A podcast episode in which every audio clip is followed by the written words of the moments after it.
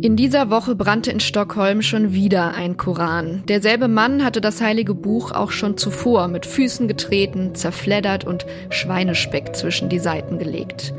In der islamischen Welt ist die Empörung groß. In Bagdad wurde die schwedische Botschaft gestürmt und auch Erdogan ist wütend, ausgerechnet jetzt, wo Schweden ihn so dringend braucht, um der NATO beizutreten.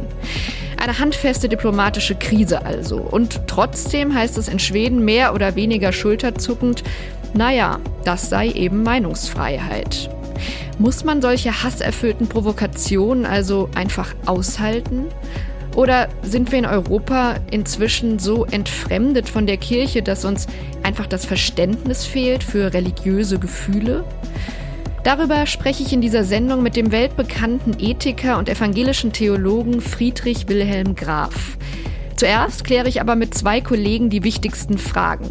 Alexander Hanecke sagt uns, wo die juristischen Grenzen der Meinungsfreiheit liegen. Und unser Nahostkorrespondent Christoph Erhardt berichtet uns von der Wut in der islamischen Welt. Heute ist Freitag, der 4. August. Mein Name ist Lieber Gerster und ich freue mich, dass Sie zuhören.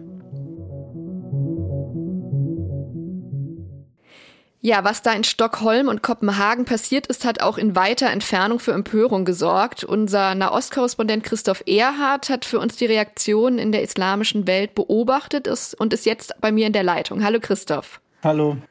Ja, vielleicht kannst du uns da mal einen ganz groben Überblick geben. Wie hat man in muslimischen Ländern auf die Koranverbrennungen reagiert? Da hat es länderübergreifend die, die erwartbare Empörung gegeben.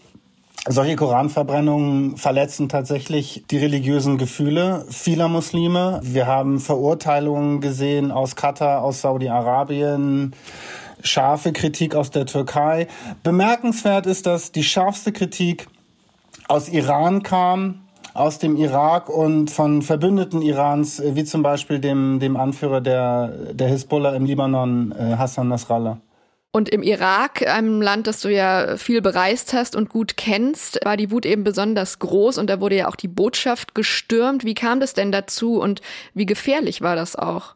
Ich glaube, das hat verschiedene Gründe. Zum einen hat es damit zu tun, dass der, derjenige, der eben in Stockholm diesen Koran verbrannt hat, ja in einer zweiten sogenannten Protestaktion auch eine irakische Flagge verbrennen wollte, zumindest es angekündigt hatte, eben Iraker war, ein, ein, ein irakischer Christ. Zum anderen, glaube ich, hat es auch damit zu tun, dass einer der talentiertesten Populisten des Landes, wenn man so will, der schiitische Prediger Muqtada al-Sadr, diese Verbrennung zum Anlass genommen hat, um seine Leute auf die Straße zu bringen. Und Sadr ist dafür berüchtigt, dass er es schafft, äh, in kurzer Zeit auch im Zweifel gewaltbereite Menschenmengen zu mobilisieren, die dann eben Dinge tun, wie da passiert sind, nämlich auch eine, eine ausländische Vertretung zu stürmen. Mhm. Wo man ja von Glück reden kann, dass da nicht mehr passiert ist, niemand umgekommen ist. Du hast schon gerade erwähnt, der Mann, der den Koran in Stockholm verbrannt hat, kommt selbst aus dem Irak. Was weiß man denn über ihn? Gesichert weiß man, dass er aus einer Gegend um die nordirakische Großstadt Mosul kommt. Ich war selber in der Gegend während der Rückeroberung Mosuls vom Islamischen Staat und wenn man dort in den christlichen Dörfern unterwegs war, dann kann man ein Stück weit nachvollziehen, woher da der Hass oder das Misstrauen gegenüber Muslimen kam. Das ist eine Gegend, die extrem unter radikalen Islamisten gelitten hat, schon vor dem Islamischen Staat. Man weiß, dass sich dieser Mann einer christlichen Miliz angeschlossen hat. Und es gibt da weitergehend auch so allerlei Vorwürfe, die, die kursieren. Also zum Beispiel, dass diese christliche Miliz Teil eines paramilitärischen Dachverbandes war, der Hashtag die damals im Krieg gegen den Islamischen Staat ausgehoben worden waren, in der eben auch Iran-treue Milizen gekämpft haben. Man weiß, dass er als Milizionär aufgetreten ist, in Uniform aufgetreten ist. Es gibt Berichte über, über Dokumente, die, die zeigen, dass er sich, äh, als er dann nach Schweden gegangen ist, rechtsradikalen Parteien dort angedient hat zum Beispiel. Es wird ihm vorgeworfen von Leuten aus der Gegend, äh, die sich dann in der arabischen Presse geäußert haben, er sei ein Opportunist, er habe sich zum Beispiel sogar äh, Muqtada Sadr angedient. Also über seine Motive herrscht so ein bisschen Unklarheit und dieser Vorwurf des Opportunismus, der hält sich. Mhm. Und hinzu kamen ja dann auch noch Nachrichten aus Schweden, dass er dort also auch schon Gewalttaten, einen Messerangriff verübt hat auf einen Mitbewohner. Schauen wir doch jetzt noch mal zum Schluss kurz auf die Türkei, denn auch da war ja die Empörung groß. Könnte Erdogan deshalb jetzt seine Zusage zum NATO-Beitritt Schwedens doch noch zurückziehen? Ich kann mir das relativ schwer vorstellen, dass er das jetzt noch mit ein bisschen Abstand zu diesem Skandal oder zu dem Aufruhr in der, in der Region jetzt noch tut. Ich glaube, ganz allgemein sind das natürlich Vorgänge, die dem Westen und wenn man so will, auch der NATO schaden, weil äh, wir haben eine Krise zwischen Schweden und dem Irak. Die, die Beziehungen stecken in der Krise und auch der Irak ist ein Land, in dem die Vereinigten Staaten und Iran um Einfluss gegeneinander konkurrieren, wo natürlich auch Russland seine Fühler ausgestreckt hat. Also das hört man auch von westlichen Diplomaten in Bagdad, dass man sagt, man versucht halt den derzeitigen Ministerpräsidenten ein Stück weit von diesen russischen Avancen fernzuhalten, die es durchaus gibt. Und gleiches gilt natürlich auch für die Türkei und Herrn Erdogan, der, der sicherlich, wenn er so als scharfer Kritiker dort auftritt, auch äh, oder nicht nur als Präsident der Türkei auftritt, sondern eben auch als Oberhaupt einer oder Staatsoberhaupt einer, einer islamischen sunnitischen Führungsmacht. Also es gibt zum einen eben tatsächlich, glaube ich, wirklich verletzte religiöse Gefühle und zum anderen eben auch Regierungen und Präsidenten wie Erdogan, die sich dann da unter Zugzwang sehen. Ob er so weit geht, einen NATO-Beitritt zu verhindern, das kann ich schwer sagen. Aber in jedem Fall schadet es den, den Beziehungen zwischen den NATO-Staaten und der Region. Ja, also eine große diplomatische Krise. Vielen Dank für die Einschätzung, Christoph. Gerne. Ja, wir haben es gehört. Diplomatische Verwerfungen, viel Wut in der islamischen Welt und auch im eigenen Land spricht die schwedische Regierung von einer erhöhten Terrorgefahr. Da stellt sich die Frage, ob man diese Hassdemonstration eines einzelnen Provokateurs nicht einfach verbieten kann. Das kläre ich nun mit meinem Kollegen Alexander Hanecke, unserem Rechtsexperten hier in der Politikredaktion, der mir jetzt hier im Studio gegenüber sitzt. Hallo Alex. Hallo. Ja, die schwedische Regierung verteidigt trotzig das Recht auf Meinungsfreiheit nach dem Motto, nur weil man etwas geschmacklos oder hässlich finde, sei es noch lange nicht illegal. Ist die Meinungsfreiheit im säkularen Rechtsstaat also sozusagen immer Trumpf oder hat sie nicht auch Grenzen? Sie ist natürlich wahnsinnig wichtig und das Schwierige ist, dass diese Grenzen festzusetzen eben man sich eigentlich nur sehr, sehr schwer anmaßen kann, weil es immer Grenzfälle gibt. Aber natürlich hat sie am Ende Grenzen und man sieht es ja in Deutschland vor allem in der Abgrenzung zur Beleidigung. Also wenn sich jetzt diese Wüstenbeschimpfung von Renate Künast irgendwie anguckt, die, die einfach äh, ein nicht erträgliches Maß dann irgendwann einnehmen, die, die sich niemand gefallen lassen muss. Und das ist so ein bisschen die Sache insgesamt. Also alle Rechte haben natürlich irgendwie, finden natürlich irgendwann die Grenze in den Rechten von anderen Mitbürgern. Mhm. Und wieso tun sich dann die schwedischen Gerichte offenbar so schwer damit, solche Demos mit Koranverbrennungen zu verbieten? Das ist schwer zu sagen und ich muss gestehen, ich, ich weiß nicht, ähm, ich würde nicht meine Hand ins Feuer legen, dass es in Deutschland so anders wäre. Das ist schwer zu sagen und ich habe jetzt auch gar keinen, gar keinen entsprechenden Fall gefunden. Es ist, also es ist immer die Grundfrage, ist es erlaubt oder verboten, einen Koran zu verbrennen? Weil wenn es erlaubt ist, dann ist es eine legitime Form der Meinungskundgabe, dass man eben seinen, seinen also ausdrückt, dass man ihn eben so ablehnt. Wenn es erlaubt ist, dann ist es sehr schwer da einzuschreiten und in Deutschland gibt es am Ende für die Polizei immer die Möglichkeit, ähm, es nennt sich dann polizeilicher Notstand. Also eigentlich müssen sie immer, wenn irgendwo eine Gefahr da ist, immer erstmal gegen den Gefährder vorgehen. Aber wenn das eben nicht möglich ist oder wenn, wenn ihre Kräfte nicht reichen, ähm, wenn, wenn, wenn einfach Leib und Leben in Gefahr ist, dann, dann, oder die öffentliche Sicherheit und Ordnung, dann können sie auch eben gegen jemanden, einen Nichtstörer, der eigentlich gar nichts Verbotenes macht, am Ende vorgehen, weil, weil sagen, nur so können wir höhere Rechtsgüter schützen. Das wäre in dem Fall, glaube ich, in Deutschland auf jeden Fall, ja, würde auf jeden Fall diese Karte gezogen werden wenn es eben wirklich darum geht, jetzt schwere Ausschreitungen oder sowas zu verhindern. Ich muss gestehen, ich bin mir nicht ganz sicher, ob das auch eben gilt, wenn diese Ausschreitungen in Bagdad sind, aber eigentlich auch, um Leben dort zu schützen, ist es am Ende eine Güteabwägung, in der man eben dann sagen muss, hier ist dass der Schutz dieses Lebens dann nicht anders, äh, also der Schutz dieser Menschen dann nicht anders zu gewährleisten ist, vielleicht höher einzuordnen. Aber es ist, es ist eine schwere Abgrenzungsentscheidung. Mhm. Und in Stockholm war es ja so, dass auch eine Demo, wo eine Bibel und eine Tora verbrannt werden sollten, das dann genehmigt wurde. Das wäre ja schon in Deutschland schwer vorstellbar. Eine brennende Tora vor der israelischen Botschaft oder gar einer Synagoge. Also ist es vielleicht in Deutschland doch etwas anders? Wir hatten noch nicht die Probe aufs Exempel und ich, ich habe mir selbst, äh, das Interessante ist ja, also wir haben ein Blasphemieverbot noch in unserem Strafgesetzbuch, das allerdings irgendwie kaum jemand noch kennt und zu dem es auch wahnsinnig wenig Rechtsprechung nur noch gibt, weil es heute kaum noch eine Rolle spielt. Und ich habe mir jetzt mal so ein bisschen umgeguckt und ich persönlich würde sagen, also das ist so ein bisschen so eine Einschränkung der Meinungsfreiheit wie eben die Beleidigung auch. Das ist so eine, also so eine Form, also man verbietet die Beleidigung eines religiösen Bekenntnisses, also eine, eine Art Religion ausüben. Also nicht den Gott, den Gott dürfte man hier beleidigen, aber quasi die, die, die religiösen Gefühle am Ende dieser Menschen und wenn man eben annimmt, dass das eine strafbare Blasphemie ist, dieses Buch zu verbrennen, dann würde das für Koran, Tora und natürlich irgendwie die Bibel genauso gelten. Wenn nicht, dann ist man da auch in einem schwierigen, schwierigen Bereich. Ich finde das eigentlich, also mein persönliches Rechtsempfinden ist jetzt so, dass ich sagen würde, wie eben bei der Beleidigung, wenn es demjenigen, der dieses Buch verbrennt, eben offensichtlich nur darum geht, seine Verachtung auszudrücken, dann ist das nicht schützenswert, sondern dann ist da die Grenze der Meinungsfreiheit zu überschritten. Aber es ist, wie gesagt, es, ist, es sind immer diese Grenzfelder und diese Grenzen sind wahnsinnig schwer zu ziehen, weil man sonst schnell in einen Bereich der Meinungskontrolle reinkommt, in den, den, den natürlich irgendwie niemand haben will. Mhm. Okay, also Meinungsfreiheit ein hohes Gut, aber zumindest der Blasphemie-Paragraph ist ja offenbar ein Unterschied, denn das gibt es ja in Skandinavien nicht mehr. Vielen Dank, Alexander, für die Einschätzung. Danke. Ich kann jetzt mit einem der großen Gegenwartstheologen darüber sprechen, Friedrich Wilhelm Graf. Viele Jahre Professor an der LMU in München, als liberaler evangelischer Theologe weltweit bekannt für seine Werke und auch für seine polarisierenden Beiträge und unbequemen Meinungen.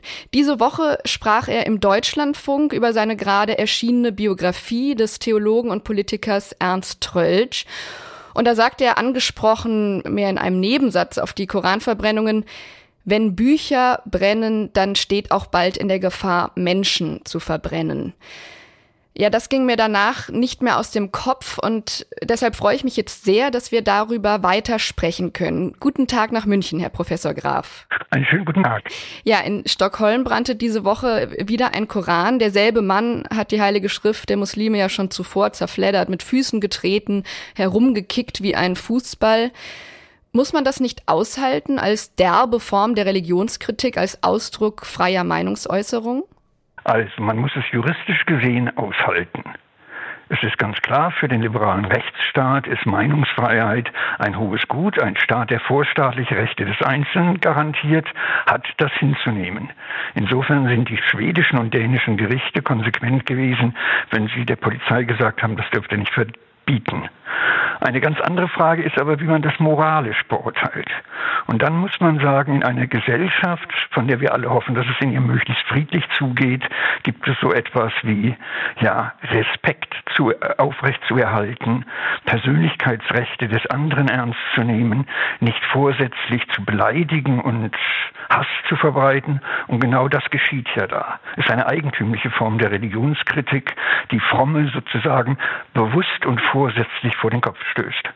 Und was würden Sie denn sagen, moralisch gesprochen? Wie verletzend darf Religionskritik denn sein? Also wo zieht man die Grenze?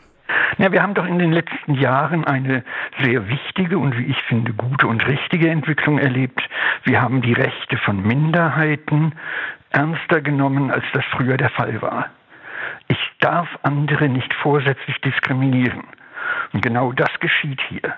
Und zwar im Namen einer Religionskritik, die auch nicht besonders intelligent ist. Was dieser Mensch ja öffentlich zu, über seine Beweggründe mitteilt, ist ja doch sehr überschaubar. Mhm. Und etwa Mohammed-Karikaturen, ist das etwas anderes für Sie? Nein, auch da ist es mal erst so Meinungsfreiheit.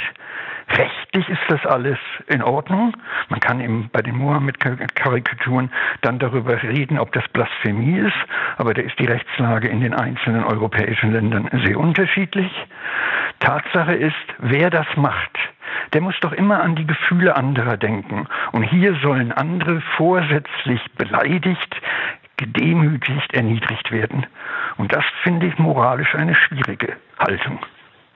Und doch muss man, wenn Schweden jetzt die Grenzkontrollen verschärft und von einer Terrorgefahr spricht, natürlich unweigerlich an die horrenden Taten islamistischer Fanatiker hier in Europa denken. Also Theo van Gogh, den holländischen Filmemacher etwa, der ermordet wurde, an Charlie Hebdo natürlich, an den französischen Lehrer Samuel Paty, der die Karikaturen ja im Unterricht zeigte und 2020 enthauptet wurde.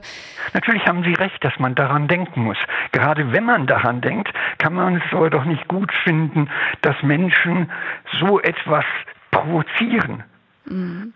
Ja, also die Erinnerung an islamistische Gewalt oder überhaupt an religiöse Gewalt, das ist ja nicht ein Problem zwischen dem Islam und dem Westen. Wir erleben ja weltweit eine Zunahme religiös motivierter Gewalt. Denken Sie nur an, an Indien mit dem Hindu-Nationalismus und so weiter. Dann ist es doch nicht eine gute Haltung zu sagen, ich will das provozieren. Mhm. Natürlich kann man den Sturm auf die schwedische Botschaft nicht rechtfertigen. Mhm. Aber man muss fairerweise sagen, das war eine Reaktion von Menschen, die sich zutiefst beleidigt und in ihrem Innersten verletzt gefühlt haben.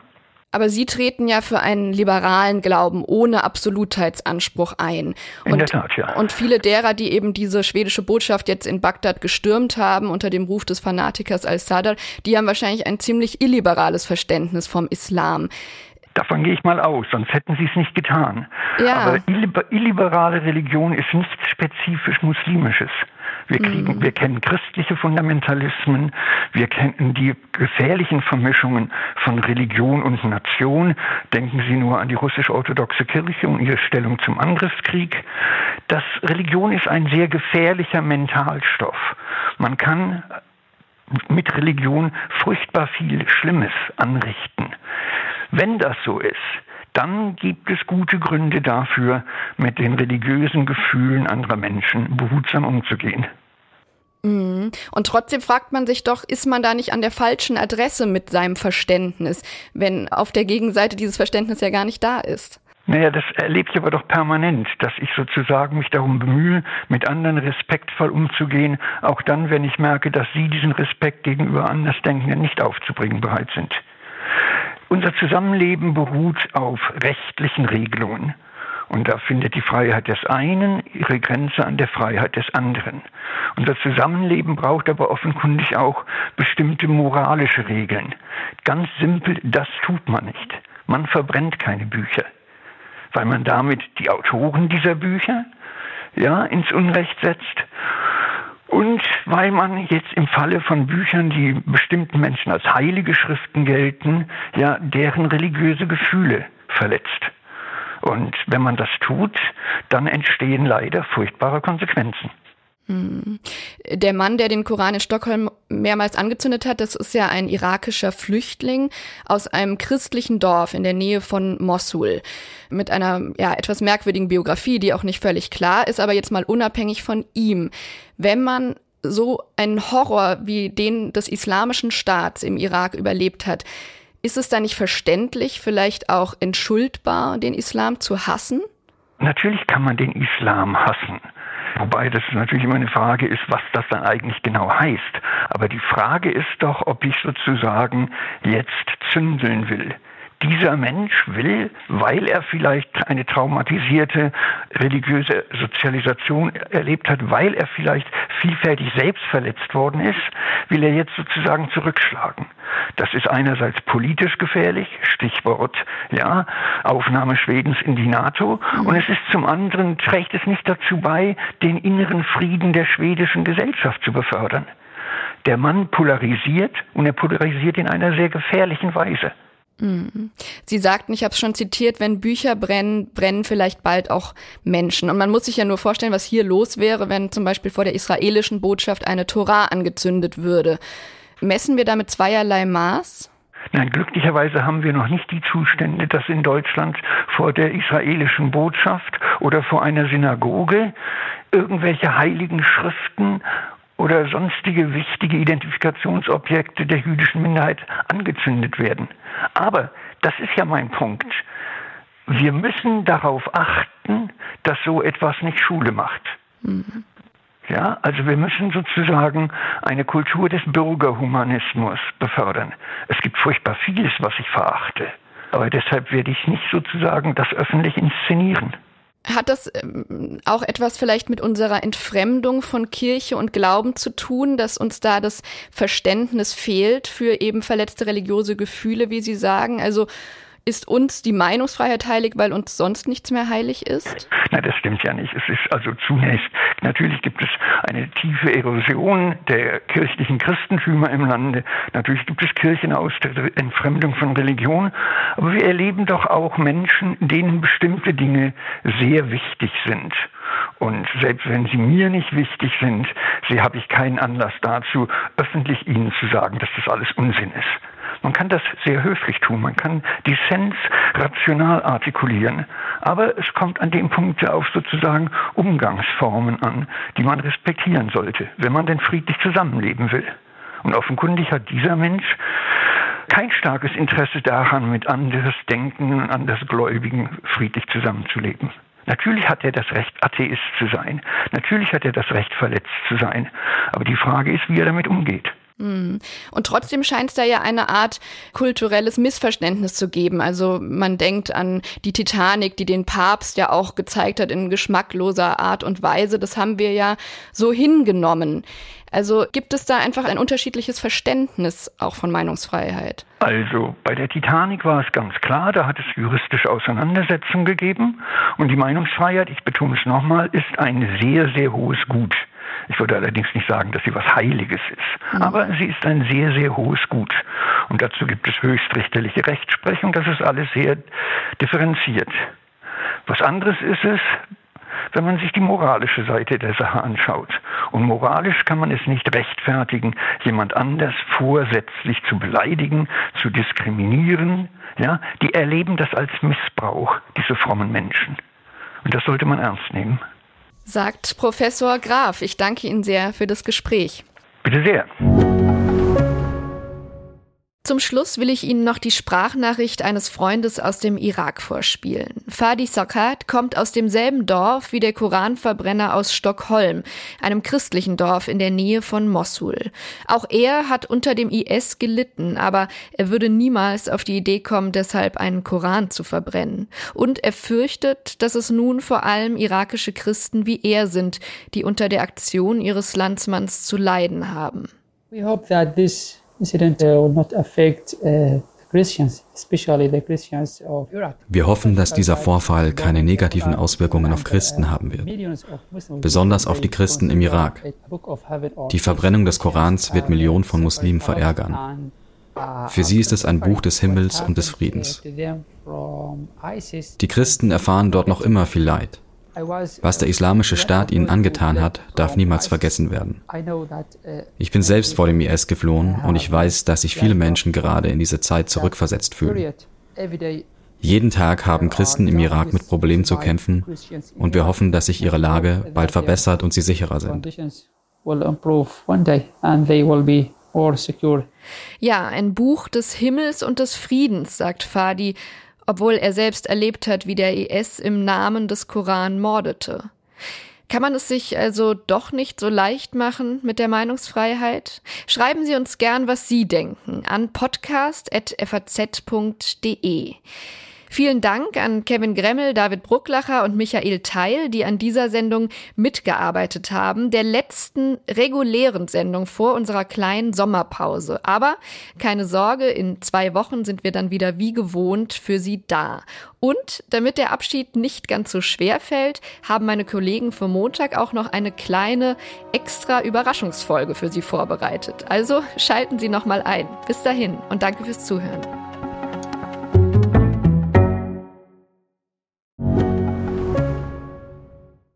Ich bin Dr. Falk Stierkart und leite ein medizinisches Versorgungszentrum in Erlangen. Der Job als niedergelassener Arzt ist nicht unattraktiv, aber er scheitert oft schon an der Wurzel.